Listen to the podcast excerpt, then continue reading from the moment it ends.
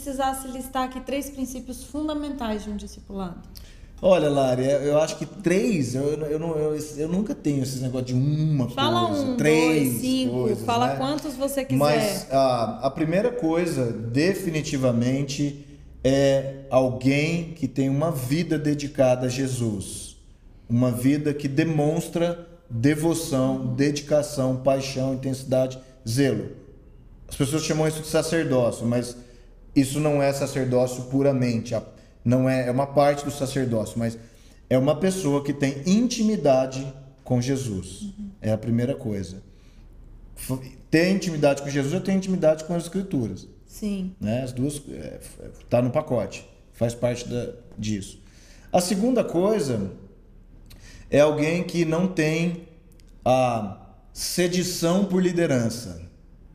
Sim. Isso para mim é vital. Maior é o que serve sempre. Sedição, uma pessoa cede, ela quer ser líder de todo Tentada pela mundo. liderança. Ela né? quer ser líder de todo mundo, ela quer ser maior. ela- Quem tem sedição por liderança geralmente se coloca num lugar superior e isso é um lugar de queda, porque Jesus disse que o maior é o menor. Então, eu não gosto, né? Eu não jamais eu tenho assim, eu tenho não tenho afinidade com líderes que têm sedição por liderança.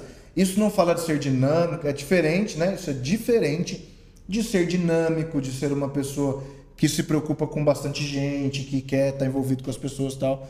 Mas a outra coisa, é, a segunda coisa é sedição por liderança. Eu acho que essas duas coisas para mim são as mais importantes. Ah, são as mais importantes, porque isso desencadeia um monte de outras coisas. Como você. Tem uma pergunta aqui que é bem interessante. Como trazer alinhamento entre duas pessoas na mesma igreja ou mesma família espiritual? Eu creio que ela está perguntando sobre marido Tipo, e pessoas mulher. casadas e tal. Como trazer Assim, para os dois estarem alinhados. Isso. Ô, Fio, Fia, é o seguinte. Se vocês não estão alinhados espiritualmente, você vai ter essas divisões dentro de casa. Sim. Cara, não tô falando de afinidade. A Lari pode ter afinidade com uma mulher, com alguma pessoa que eu não tenho. Né? A Lari tem os próprios discípulos e filhos dela, eu tenho meus próprios discípulos e meus filhos. Então, assim, o ponto é que a afinidade não tem nada a ver com unidade. Vamos lá, gente. Conveniência não é uma máxima no reino de Deus. O reino de Deus é um reino de propósito, não de conveniência. Então, o ponto todo é que se na sua casa vocês estão divididos a respeito de qual igreja frequentar, de qual família espiritual pertencer, daquilo que Deus está liderando vocês individualmente, eu vou encorajar vocês veementemente, não sei se existe isso, mas eu vou, eu vou encorajar vocês Veemência. eu vou encorajar vocês com força para que vocês, antes de Tenham buscarem um lugar, vocês. vocês tenham unidade espiritual entre si, Sim. meus amigos. Isso é motivo de qualquer fim de dissensão, de divisão. Tá faltando para vocês, dentro da mesma família, uma unidade entre si. Agora, deixa eu fazer aqui um, um grande parênteses, que é eu não sei se você está falando sobre relacionamento de marido e mulher. Marido e mulher definitivamente é assim.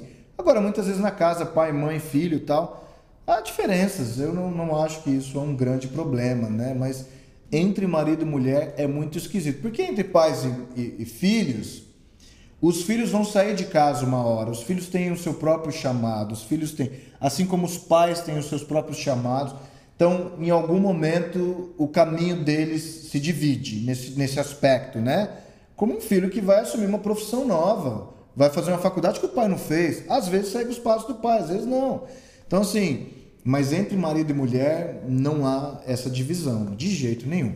Tem unidade primeiro entre si, para depois vocês terem unidade na família espiritual. E a- o último aqui só Você pra. tá me perguntando? Eu não vou te perguntar nada? É, pra perguntar. Tá, eu não sei o que te perguntar porque eu não tô com as ver. perguntas aqui. Vai, fala. Eu tô controlando as perguntas. Tá bom. É a última, só pra gente encerrar aqui, porque eu acho muito importante. A gente falou muito do discipulador, né? O discipulador que é duro, o discipulador que é legal, o discipulador isso, o discipulador... Você é dura, você Mas é legal, qual, é o gente que identifica um verdadeiro discípulo? Discípulo? Discípulo. Como... Uau, forte. O que, que, que, que que é um bom discípulo?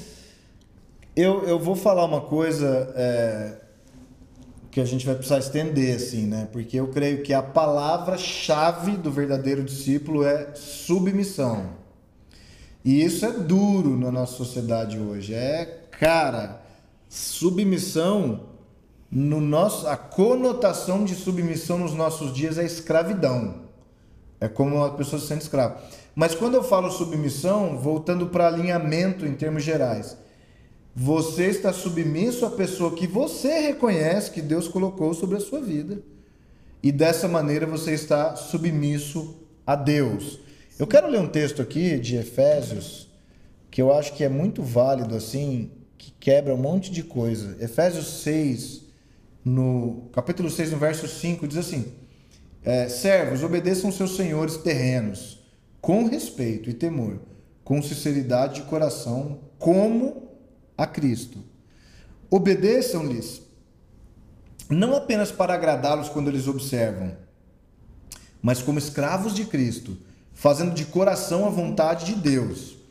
Então, assim, Paulo está entendendo que servir as esferas de liderança terrena, não estamos nem falando de pai espiritual, discipulado, quanto mais paternidade espiritual, discipulado espiritual, né? Ele está falando terreno. Sirvam aos seus senhores de boa vontade como servindo ao Senhor, cara. É, como nós não vamos viver isso? E não aos homens. E não aos homens. Porque vocês sabem que o Senhor recompensará cada um pelo bem que praticar, seja escravo ou seja livre. Então, submissão é o caminho, né? Ele é, é, é ele, ela é o caminho de um bom discípulo.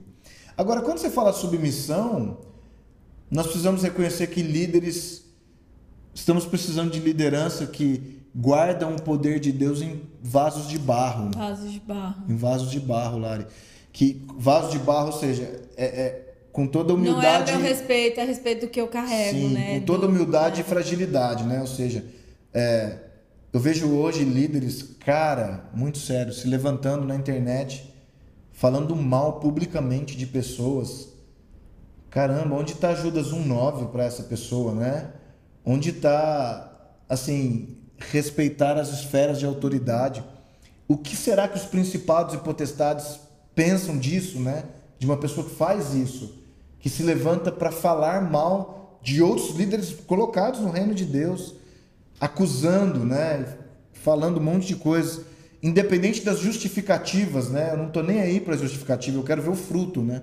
Uhum. Então, Ser um verdadeiro discípulo é submissão. Então, sei lá, se eu vejo uma coisa muito fora na vida de alguém, se eu sou submisso de verdade, eu me submeto a Deus, sem levantar uma Sim. acusação de uma coisa que eu não sei bem, que eu não tenho total informação e, na verdade, que nem a minha esfera de autoridade cuidar daquele assunto.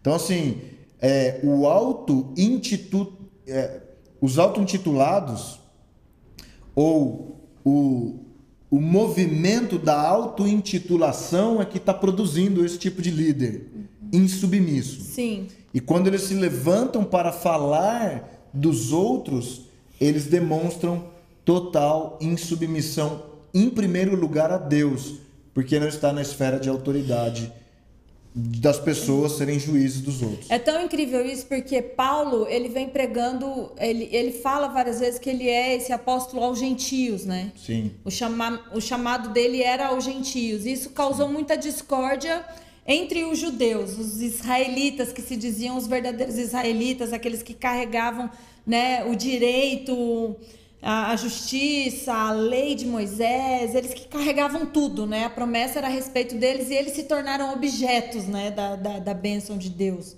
da promessa de Deus. Isso causa muita distensão entre eles. E é interessante porque lá no capítulo 9 de Romanos, Paulo fala: olha, pera lá, eu prefiro ser separado de Cristo. Paulo, um cara de altíssima devoção, ele fala: eu prefiro ser considerado um anátema a eu perder meus irmãos.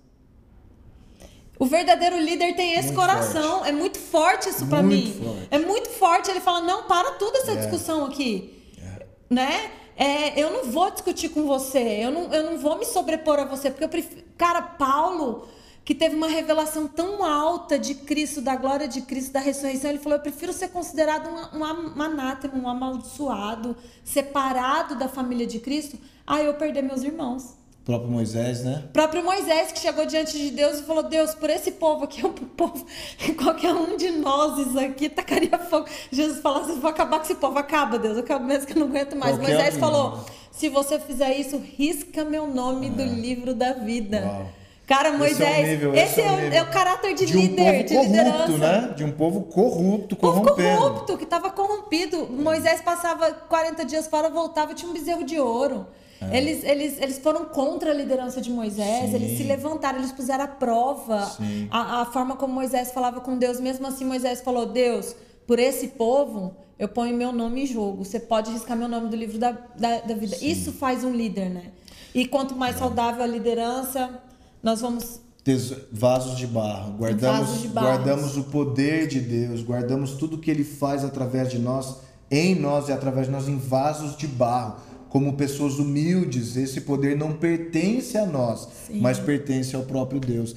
Assim, eu quero orar assim por compaixão, né? Eu peço a Jesus nesse dia, nesse momento aqui Sim, sobre Jesus. a sua vida, sobre as nossas vidas, sobre nós que estamos aqui, por uma medida sobrenatural de compaixão e graça, porque é isso que está faltando nos nossos dias, né? Isso não nos faz menos sérios, isso não nos faz menos afiados. A palavra de Deus é afiada, ela divide muita coisa. Isso não te faz menos firme com as suas crenças, com o que você crê, com o seu zelo, a sua paixão, a sua santidade, mas faz de você de nós, alguém de cada um de nós. lugar do outro. Alguém que se coloca no lugar e. Um verdadeiro e, sacerdote. Né? E, é, e, e, assume a compaixão. né? O sacerdócio de Jesus foi alguém que morre por uma causa que não tinha a ver com ele, não era o pecado não dele. Não era o problema dele. Não era o problema dele, né? Então, eu quero crescer nesse nível lá de compaixão, eu quero crescer nesse nessa estatura espiritual e eu tenho convicção que esse é o nosso alinhamento em nome de Jesus. Amém.